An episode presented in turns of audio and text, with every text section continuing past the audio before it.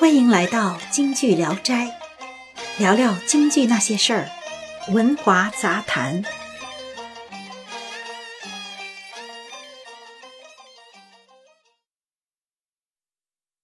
亲爱的听众戏迷们，你们好，我是小军。今天呢，我们接着来讲京剧为什么是国粹的第二部分。上次我们谈到了，纵观那些大师们演绎的众多舞台形象，哪一个不是鲜活的？哪一个不是栩栩如生的？他们作为梨园后人，一出生就在同光十三绝的艺术氛围中浸泡熏陶，对唱念做打有着比常人更深的领悟力。像于三胜是余淑妍的爷爷。梅巧玲是梅兰芳的爷爷，杨月楼是杨小楼的爸爸。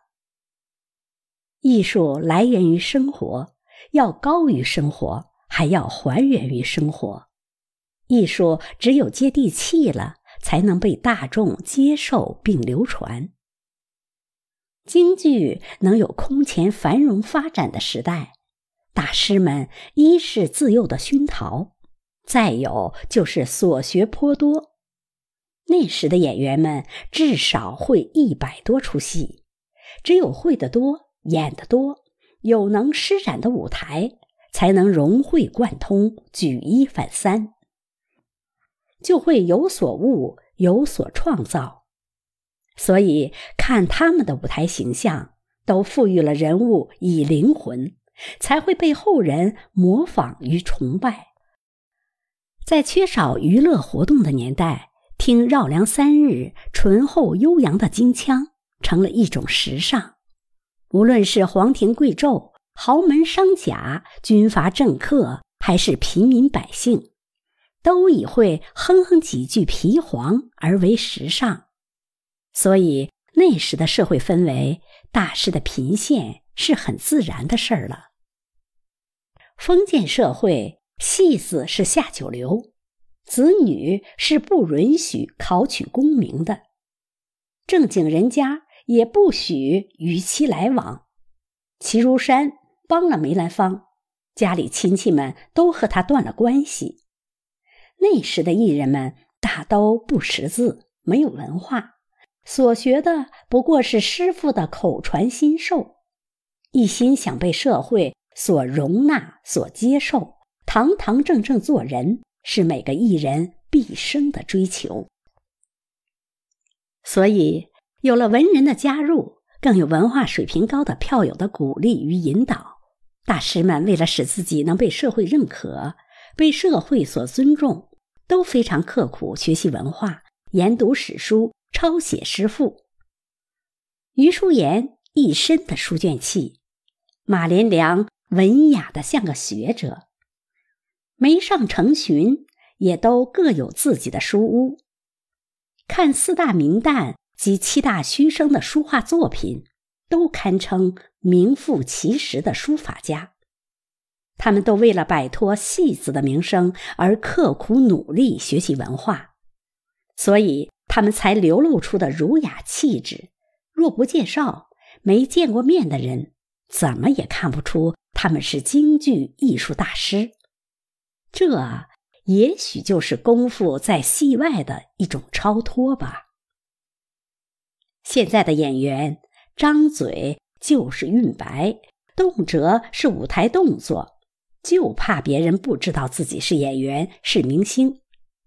如今的演艺圈为出名为挣钱，一切向前看的现实，残酷的阻碍了艺术的发展，也只能是。入世的职责吧。入世而不能出世，是没有精神的附庸，是没有灵魂的表演。那些大师们的成功，没有一个人是凭借一两段清唱而誉满天下的。而如今的演员，仅凭在央视频繁曝光，唱几段京歌，就名利双收了。请几位名家开一台清唱晚会，就算弘扬国粹了。那国粹未免也太简单容易了吧？此风若长，谁还会去苦练台下的十年的功呢？为何别的剧种不被认为是国粹呢？脱离了精湛的表演，京剧还算是国粹吗？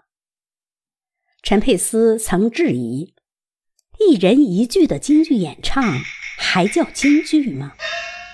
那么，戏迷朋友，你们认为什么才是国粹呢？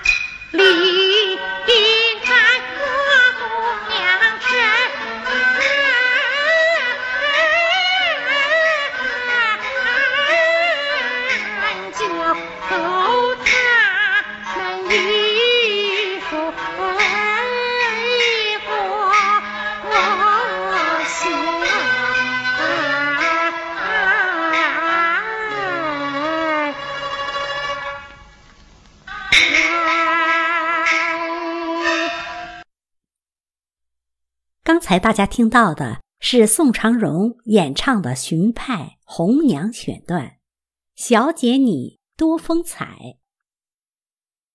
谢谢收听《文华杂谈》，每周六更新，欢迎订阅。